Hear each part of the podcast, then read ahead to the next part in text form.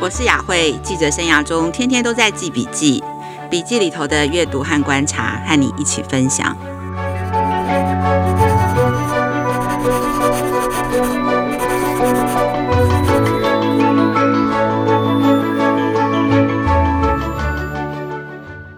大家好，我是陈雅慧，总编辑的教育笔记又回来喽。今天呢，我要跟大家分享三则最新的国际教育新闻。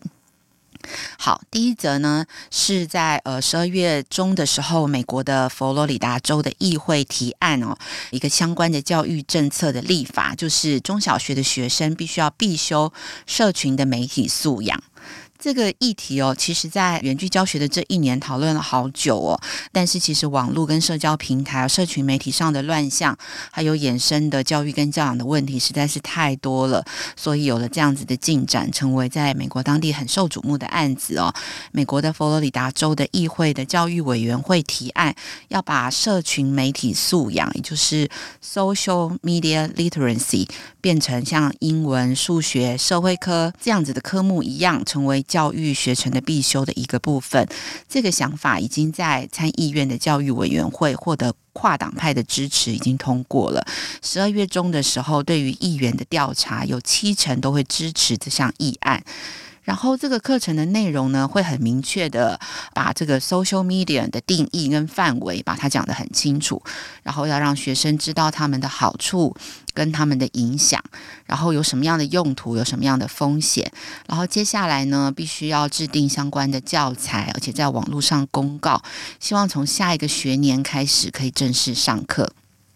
比较有趣的是，这份教材也将会有一个父母的版本，要让父母也可以熟悉这些议题。因为其实孩子的这个数位安全跟社群媒体的素养，在家跟在学校都很需要大人来把关。相关的报道里头也有提到学生使用社群媒体的状况，也明确的指出了危险。其实这些危险哦，除了我们想象到的网络的霸凌啊、假新闻啊、隐私，其实还有很多广告、身份的窃盗、诈骗、骇客，然后让学生睡眠不足、学习干扰，还有像 Deep Fake 这种深度的人像啊跟影音的造假，其实让大家真的是很难辨别什么是真、什么是假。所以希望学生在上瘾之前跟过度使用之前会有些警惕，因为这已经不是学生会不会上钩的问题，而是社群媒体的存在跟它的生态就是这样子的一个地方。那第二则的国际教育新闻呢，是关于英国的凯特王妃，在十二月的时候也发起了英国的青少年应该要学习婴儿脑部发育的知识。凯特王妃哦，她在台湾的形象很好，很多人都关心她的新闻，多半是她穿什么衣服等等。但是呢，她除了在做这些很多公益的大事之外，她其实也针对社会啊、女性弱势或是小小孩有很多公益的投入的行动。那这则新闻则是关于他们的基金会主动的发起了针对早期教育的部分的行动，希望大家特别重视婴幼儿成长的前五年。那为什么这个课程要特别带进高中要跟青少年一起上课，其实因为在英国，最大部分的人最后的教育阶段可能就是在高中阶段，就是他们那边上大学的比率并没有像台湾这么高，所以这个大学阶段要进入成人社会之前，不管这些马上要成年的这些青少年，他们有可能呃很早就做了父母，或者是说他们可能会带弟弟妹妹等等，那。这项研究跟这样的教育就会很重要，因为英国的牛津大学有研究发现，要教导青少年有关婴儿脑部发展的科学知识，这个其实是未来他们当父母很重要的使用的技能哦。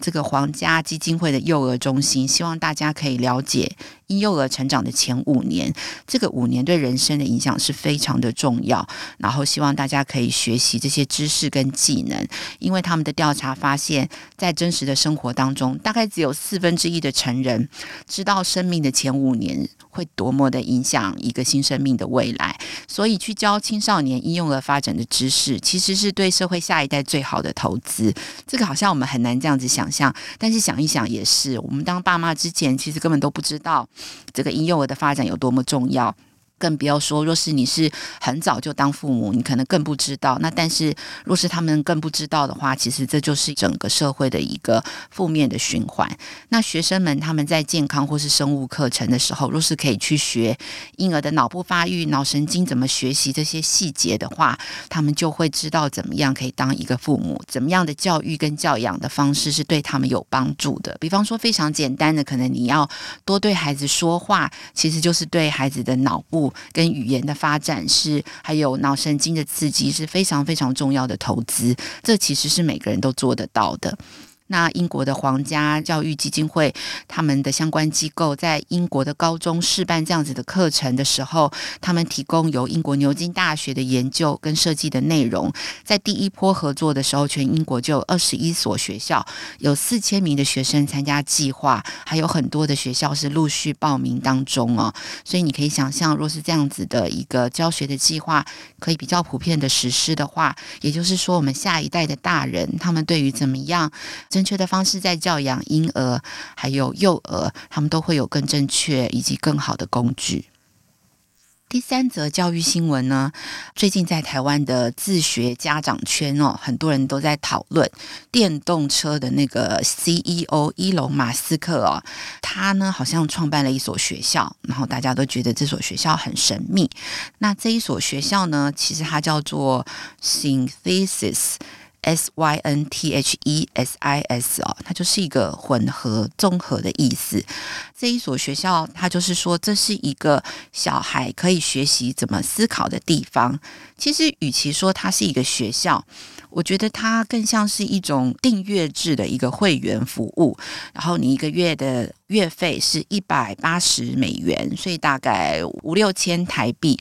然后他提供的服务就是他每一周都会有一个专案、一个刺激、一个合作。然后你只要呃上线以后，他就会让你分组加入一个专案计划。这个计划呢，它是透过游戏式的学习，让六岁到十四岁的小孩。就是来自世界各国，因为它是一个网络的平台嘛，所以只要你看得懂英文，你都可以去注册这样子的服务。它会是一个混龄的，然后是一个跨国跨年龄的一个分组这样子的一个服务。他们说它可以帮助小孩发展反思的能力、合作的能力、解决问题的能力。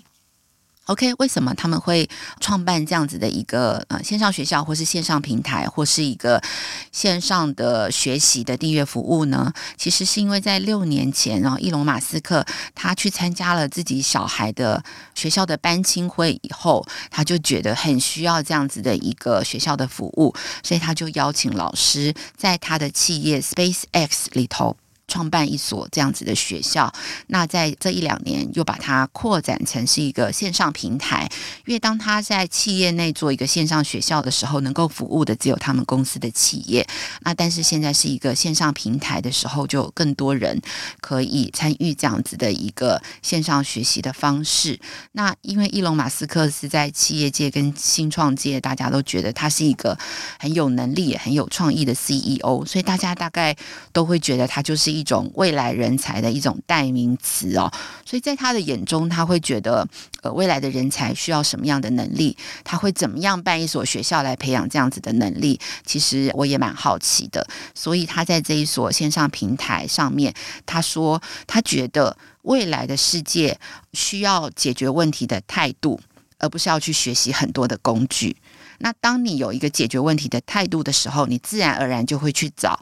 解决问题的方法，跟你需要什么样的工具，然后他觉得这样子的一个态度是在现在的学校里头学不到的。然后他觉得这样子的态度背后需要六种能力。第一个，你必须要可以跟新的朋友、跟新的团队的成员来合作。第二个，你必须要有一个拥抱混乱的态度，因为很多问题在开始的时候就是一团混乱，你根本没有标准答案，也没有 SOP，知道怎么样去解决。那第三个能力就是说，你必须要知道怎么去测试自己的假设，就是你看到一个问题，你觉得可能可以用什么样的方式来解决，你都会有一个假设嘛。那这个假设你要透过合作啊，然后透过不断的尝试啊，去测试你的假设是不是一个对的假设，然后找到一个真的可以解决问题的方法。第四种能力就是你必须要放弃完美主义，就是你不一定每次都能成功，反而你可能最多失败的人，你才是可以最快找到答案的人。所以你必须要去放弃这这样子的一个完美主义，不是说考试要考到高分，而是你必须要在每一次的失败当中都找到下一次前进的路。然后第五个，你必须要能够回应你人生的议题，就是在这个解决问题跟游戏化的学习过程中，你可能会体会失败、体会挫折、体会一个跟别人合作的一些感受。那这些其实都是你未来在面对你人生议题很重要的一些养分。第六就是你必须要有一个自己的时间表，就像呃玩 game 一样，你破关的时候你就会有自己的时间表，你可以在比较容易的关，你也可以一直去攻创纪录的关这样子。然后每个人都会有自己的进度，你不需要跟别人在同样一个跑道上，然后跑同样的进度。这是啊、他的这个学校的诉求。那我觉得其实还蛮有意思的。但是，是不是真的透过这个平台，然后加入这个平台，你就能够学到这样子的能力呢？我也不是很清楚。那所以，若是大家有兴趣，可以去看看这个网站 Synthesis。S Y N T H E S I S。那若是有听众，你是会员，而且你有参加过，你想要跟我们分享，也非常欢迎大家到许愿池跟我们说。OK，今天就为大家分享这三则国际教育新闻，非常感谢大家今天收听总编辑教育笔记，我是雅慧。若是大家想要得到更多的教育趋势，想要看更多的教育专题，或是想要知道更多的教学相关的资源，欢迎大家加入翻转教育的会员，请 Google 搜寻翻转教育亲子天下 Podcast，每周二谈教育，周四聊生活，周五开启好关系。欢迎关心孩子教育教养的你订阅收听 Apple Podcast，请给我们五星的评价。你想听什么节目？也欢迎大家来许愿池给我们回馈。我们下次见。